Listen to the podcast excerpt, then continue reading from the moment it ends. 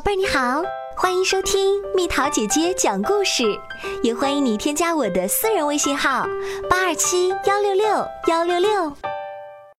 中秋特辑，嫦娥奔月的故事。远古的时候，天上曾有十个太阳，晒得大地冒烟，海水干枯，老百姓苦得活不下去。有个叫羿的英雄，力大无比。他用宝弓神箭，一口气射下九个太阳。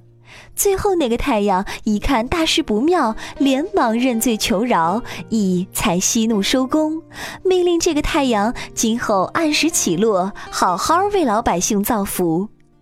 羿的妻子名叫嫦娥，美丽贤惠，心地善良，大家都非常喜欢她。一个老道人十分钦佩羿的神力和为人，赠他一包长生不老药，吃了可以升天、长生不老。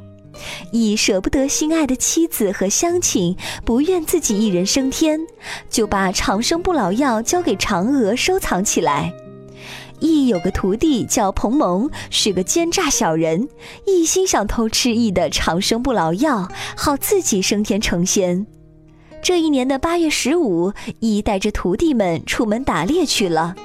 天近傍晚，找借口未去打猎的彭蒙闯进嫦娥的住处，威逼嫦娥交出可以升天的长生不老药。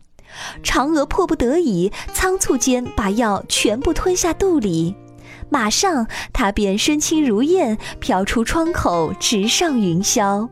由于嫦娥深爱自己的丈夫，最后她就在离地球最近的月亮上停了下来，从此长居广寒宫。听到消息，羿心如刀绞，拼命朝月亮追去。可是他进，月亮也进；他退，月亮也退，永远也追不上。悲痛欲绝的后羿仰望着夜空，呼唤爱妻的名字。这时，他惊奇地发现，今天的月亮格外皎洁明亮，而且有个晃动的身影，酷似嫦娥。后羿急忙派人到嫦娥喜爱的后花园里，摆上香案，放上他平时最爱吃的蜜食鲜果，遥祭在月宫里，眷恋着自己的嫦娥。百姓们闻知嫦娥奔月成仙的消息后，纷纷在月下摆设香案，向善良的嫦娥祈求吉祥平安。从此，中秋节拜月的风俗就在民间传开了。